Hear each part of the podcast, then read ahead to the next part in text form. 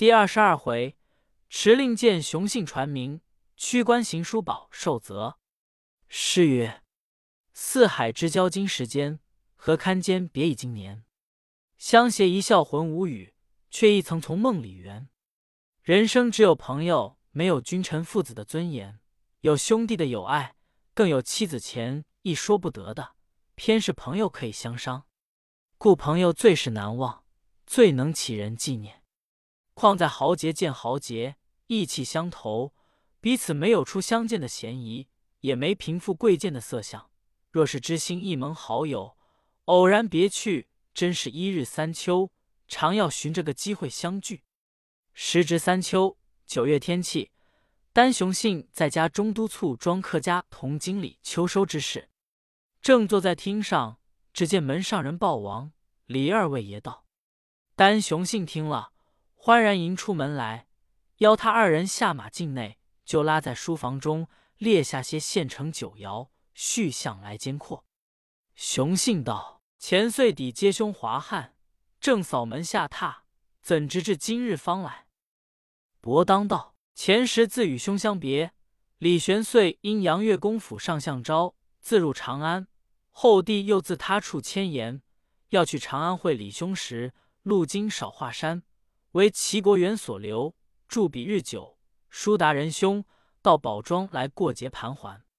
不期发书之后，就遇见齐州秦大哥。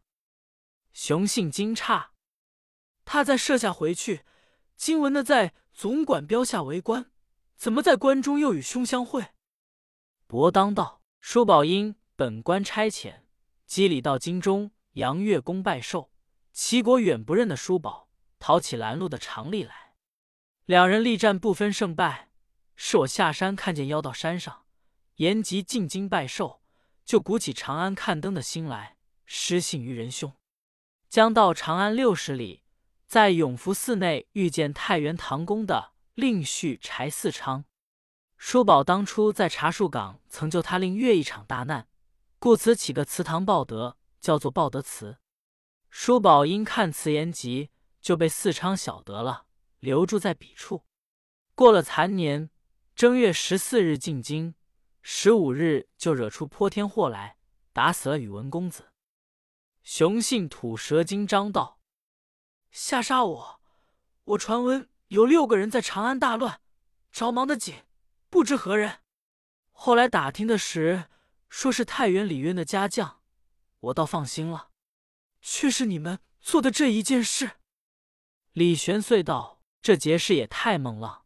若不是唐公脚力大，宇文述拿不着实际，几乎把一桩大祸葬在我族兄身上。丹雄信道：“这等书宝已久在家中了。”伯当道：“当夜他即散去。”雄信道：“我几番要往山东去看他，没有个机会。今日闻贤弟之言，却又引起我山东的兴头来。”伯当道：“小弟们。”一则因别酒来看见，二则要邀兄往山东去。雄信道：“有什么事来？”伯当道：“今年九月二十三日，是叔宝令唐老夫人整寿六旬。叔宝是个孝子，京师大闹之夜，分手匆匆，马上嘱咐家母整寿。九月二十三日，兄如不弃，光降寒门。故此，我到长安寻了李兄。”又偶然长安会了柴四昌，他在京中为岳翁够干甚事。谈起拜寿，他就欣然说岳翁有银数千两要赠叔宝，他要回家取了送去。故我先与玄岁兄来拉你同往。正是，纵连娇妻似陈雷，骨肉情浓又不回。松柱好身有子意，北堂旗尽万年碑。雄信道：“此事最好。”只是一件，我的朋友多，知事的说，伯当邀雄信往齐州与叔宝母亲拜寿。不知事的道雄信为人待朋友，自有厚薄，往山东与秦母拜寿，只邀了王伯当去，不携带我一走，却不怪到我身上来。李玄遂道：“小弟有个愚见，使兄一举两得。”雄信道：“请教。”李玄遂道。兄何不把相知的朋友邀几个同往，一者替叔宝增辉，二者见兄不偏朋友。叔宝还在不足的时候，多带些礼物去，也表得我们相知的意思。雄信道：“好，却只是一件，都是潞州朋友。如今传帖邀他去，恐路远近不同，在家与不在家，路途往返，误了受期，反为不美。今我也有个道理，二位且自饮酒。”雄信回内书房取了二十两碎银。包做两包，拿两支自己的令箭。雄信却又不是五变官员，怎么用的令箭？这令箭原是做旧的竹绸，有雄信字号花押，取信于江湖豪杰。朋友关了此筹，如君命诏，不似驾而行。把这两支令箭安在银包两处，用牌盛着，叫小童捧至席前。当王李二有发付。叫两个走差的手下来，门下有许多去得的人，一齐应道：“小的们都在。”雄信指定两个人道：“你两个上来，听我吩咐。这你两个槽头任江口备两匹马，一个人拿十两银子为路费草料之资，领一支令箭分头走。一个从河北良乡涿州郡顺义村幽州，但是相知的。”就把令箭与他瞧。九月十五日二贤庄会齐，算就七八个日子到齐州赶。九月二十三日与秦太太拜寿。九月十五日到不得二贤庄，就赶出山东，直至兖州武南庄有老爷庄上为止。这东路的老爷却不要往道，又请经潞州收拾寿礼，在官路会齐，同进齐州拜寿。二人答应。分头去了，正是雨席飞如雨，凉棚聚若云。王伯当、李玄遂在丹云外庄上饮酒盘桓。十四日，北路的朋友就到了三位：良乡、涿州顺义村、幽州，是张公瑾、史大奈、白显道。明日就要起身。熊信又叫手下拿两封简帖，对伯当道：“童佩之。”金国俊昔年与叔宝也曾有一拜，不要偏了二人。拿铁请他山东走走。童佩之、金国俊相邀济南府与叔宝母亲拜寿，却问来人，又知外日北路朋友接到，随即收拾礼物，备马出城到二贤庄会诸友，叙情饮酒。次日绝早起身，宾主八人，部下从者不止十余人，行囊礼物。随身兵器用小车子车着，也有个打前路的骑马在前途，先寻下处，过汝南奔山东一路而来。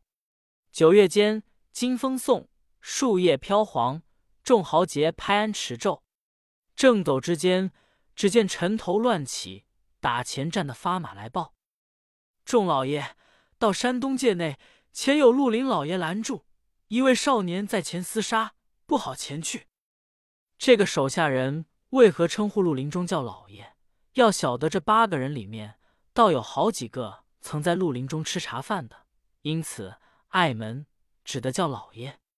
熊信以为得意，马上笑道：“不知是那个兄弟看了我的令箭，在中途伺候，随便觅些盘费了。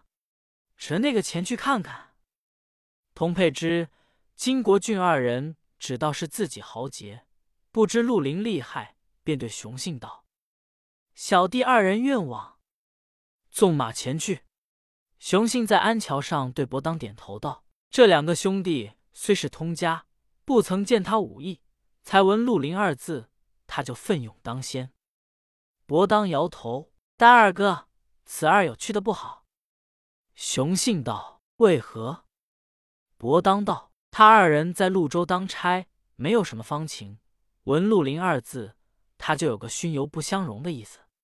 他没有方情，就不认出那拦路的人了；拦路的却也不认得他。言语不妥，就厮杀起来。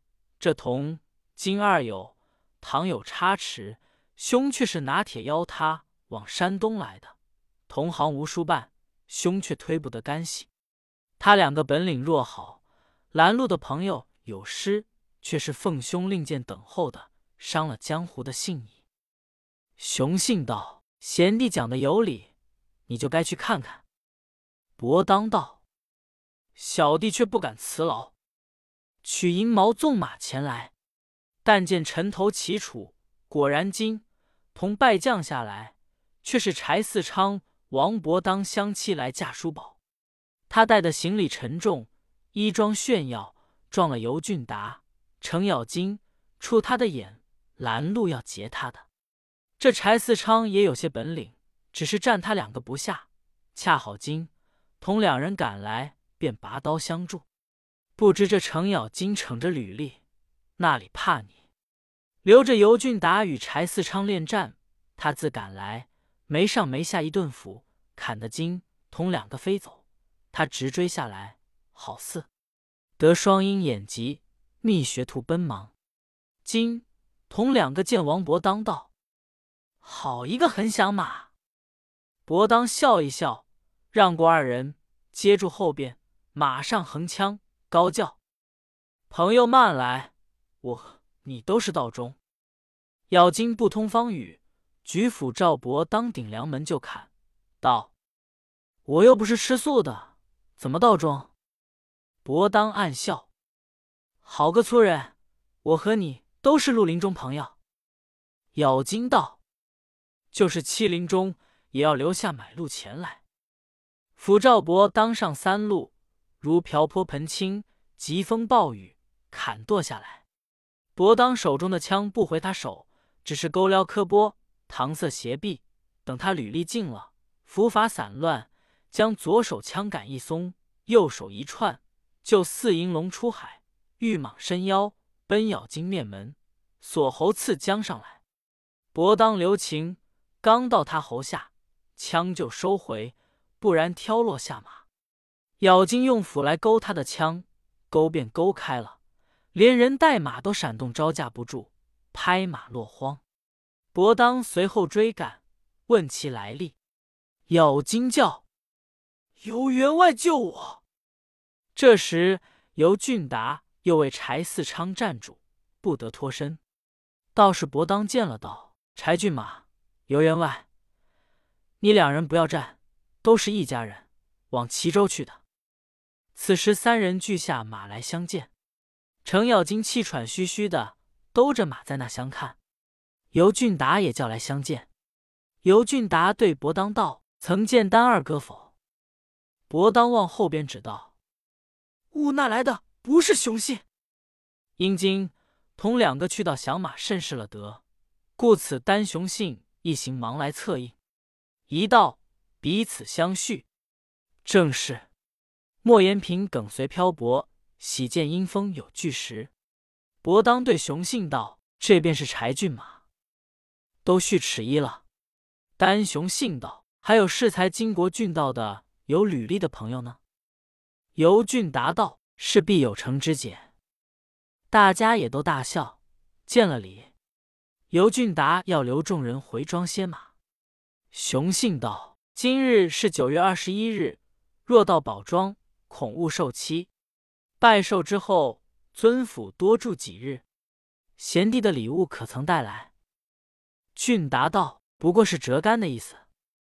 共十一友同进济南，离齐州有四十里地。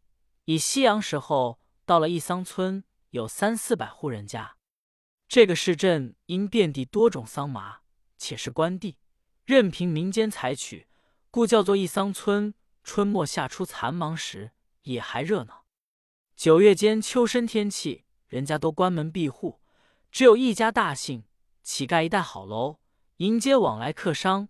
手下人都往一桑村投店。众豪杰至店门下马，店主着火家搬行李进书房，马牵槽头上料，众豪杰邀上草楼饮酒。忽然，官路上三骑马赶路而来。这三骑马却是何人？乃幽州罗公差官，为雄信令建知会张公瑾。史大奈、尉迟兄弟闻之。史大奈还是新旗牌，没有职任，打发他先行。尉迟兄弟打手本，尽率府知会公子罗成。公子与母亲讲：老夫人却也记得九月二十三日是嫂嫂的整寿，商议差官送礼。尉迟托公子篡夺谋差山东，假公济私，就与秦母拜寿。这来的就是尉迟南、尉迟北，却还带一名背包袱的马夫，共是三骑马。恰好那日也到一桑村，主人跪礼招呼二位老爷道：“齐州还有四十里路，途中没有宿头，在小店安歇了罢。”尉迟吩咐叫手下把包接过，尉迟兄弟下马进店。主人出柜迎道：“二位，先前有几位老爷一行楼上饮酒多时，言语想是醉了。二位老爷却是尊客，上楼恐有不便。楼下有一张干净的座头，就自在用晚饭罢。”尉迟难道这主人着实之事，那酒后的人，我们不好和他相处，就在楼下罢。主人吩咐摆上酒饭。兄弟二人自用。且说楼上的那十一个豪杰饮酒作乐，酒方半酣，独成咬金先醉。他好酒，遇了酒直等醉才住。拿着一杯酒在手中，又想那心上这些穷事，在关外多年，何等苦恼。回家不久，遇有员外相邀长叶林，做了这桩生意。今日结交天下豪杰，我也快活。这些话在腹内踌躇，他胸里有这个念头，口里就叫将出来。吃干了这盅酒，把酒往桌上狠狠的一放，就像自己呼干的，叫一声：“我快活！”手放杯落，杯如粉碎，还不打紧，脚下一蹬，把楼板蹬折了一块。量为欢中阔，言因最后多。山东地方人家乞丐的草楼。楼板却都是杨柳木具的薄板，上又有结头，怎么当的他那一脚？蹬折楼板，掉下灰尘，把尉迟兄弟酒席都打坏了。尉迟男孩尊重，袖拂灰尘道：“这个朋友怎么这样村得紧？”尉迟北却是少年英雄，那里容的，仰面望楼上就骂：“上面是什么畜生？吃草料罢了，把蹄子怎么乱倒？”咬金是容不得人的，听见这人骂，坐进楼梯，将身一跃，就跳江下来，竟奔尉迟北。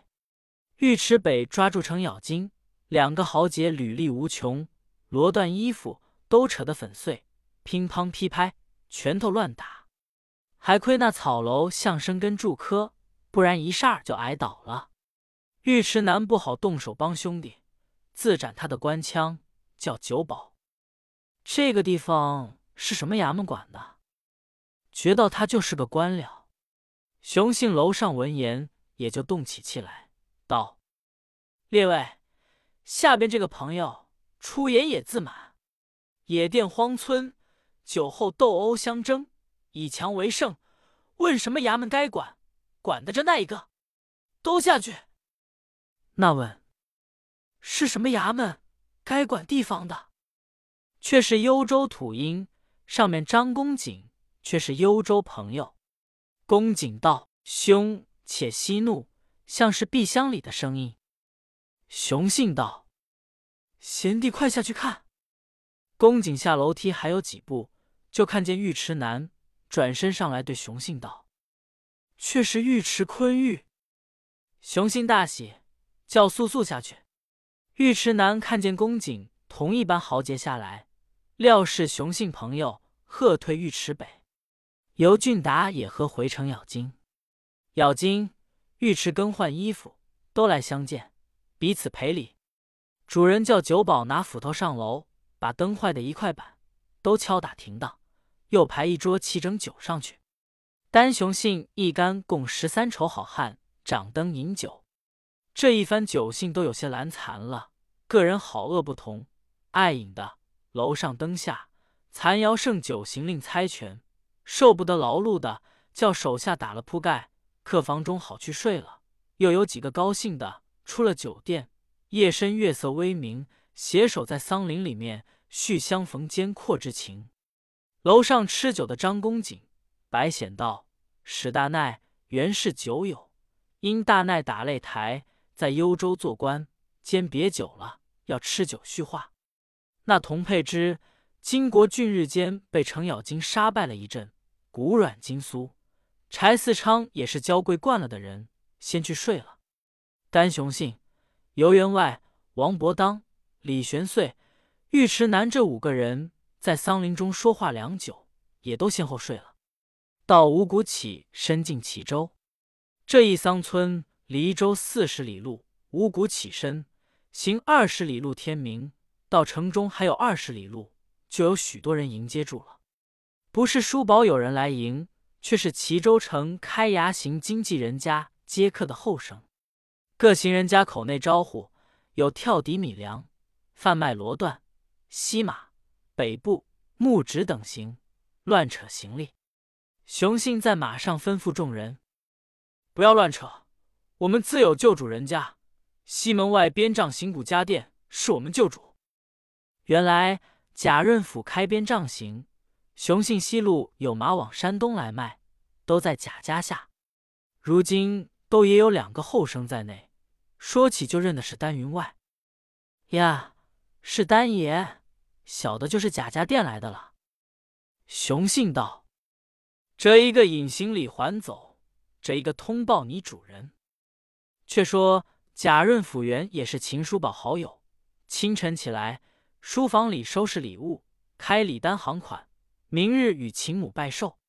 后生走将进来道：“齐老爷，潞州丹爷。”同一二十位老爷都到了。贾润甫笑道：“丹二哥同众朋友，今日赶到此间，也为明日拜寿来的，少不得我做主人。把这礼物且收过去，不得自家拜寿了。毕竟要随班行礼。吩咐厨下袍人，客人重了，先摆十来桌下马饭，用家中便菜，叫管事的人城中去买实心果品，精致肴馔。”正席的酒也是十桌吧，手下人虽多，多把些酒与他们吃，叫班吹鼓手来壮观壮观。自己换了衣服，出门降阶迎接。雄信诸友将入街头，都下马步行，车辆马匹俱随后。贾润甫在大街迎住，雄信让众友先行，进了三众门里，却是大厅。手下搬车辆行囊进客房。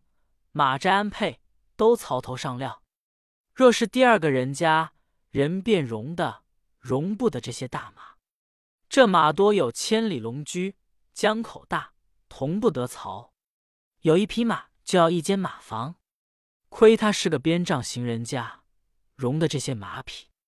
众人大厅铺拜毡，故就叙礼对拜，不曾相会的，银手通明，各置殷勤，坐下点茶。摆下马饭，雄信却等不得，叫道：“贾润甫，可好？今日就将叔宝请到尊府来，先相会一会，不然明日偶然就去，使主人错办不及我们的酒食。”贾润甫想到今日却是个双日，叔宝为响马的事，府中该比较。他是个多情的人，闻雄信到此，把公事误了，少不得来相会。我不知道他有这件事，请他也罢了。我知道他有这件事，又去请他，教他事出两难。人又多不便说话，只得含糊答应道：“我就叫人去请。”又向众人道：“丹二哥一道设下，就叫小弟差人去请秦大哥，只怕就来了。”贾润甫为何说此一句？恐怕众朋友吃过饭，到街坊玩耍。晓得里面有两个不尴尬的人，故说秦大哥就来，使众人安心等候，摆酒吃就罢了。正是颜开戴帽留知己，酒饭葡萄醉故人。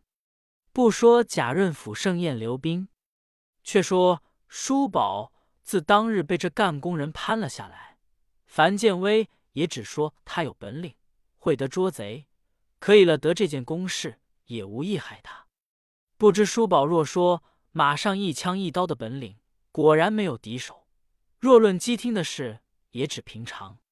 况且梅天里的人还去拿两个踪迹可疑的人，加打他遮盖两卯，他又不肯干这样事，甘着与众人同比。就是樊建威心上也胜过不去，要出脱他，那刘刺史也不肯放。除是待他赔这宗赃银，或者他心里欢喜，把这宗事卸了去。这干人也拿不出三千两银子，只得随卯去比较挨板罢了。这番未现，叔宝同五十三人进府，刘知府着恼，升堂也迟，已排时候才开门。秦琼带一干人。进府到仪门，镜子扛两捆竹片进去，仪门关了，问秦琼响马可有踪迹，答应没有踪迹。刘刺史便红涨了脸道：“岂有几个月中挨不出两个响马的理？分明你这干与他瓜分了，把这身子在这里挨，害我老爷在这里错着陪他。不由分说，拔签就打，五十四家亲戚朋友邻舍。”都到府前来看，大门里外都塞满了。他这比较却不是打一个就放一个出来，他只等打完了，动笔转线，一齐发出五十四人，每人三十板，直到日已晨曦才打得完。一声开门出来，外边亲友哭哭啼啼的迎接，那里面搀的扶的、驮的背的都出来了。出了大门，个人相邀。也有往店中去的，也有归家饮酒暖痛的。只有叔宝他比别人不同，经的打，浑身都是球筋板住，把腿伸一伸，竹片震裂，行行的虎口皆裂。叔宝不肯难为这些人，倒把气瓶将下来，让他打，皮便破了，不能动他的筋骨。出了府来，自己收拾帐窗，正是。一部鼓吹宣白昼，几人冤恨气黄昏。要知后事如何，且听下回分解。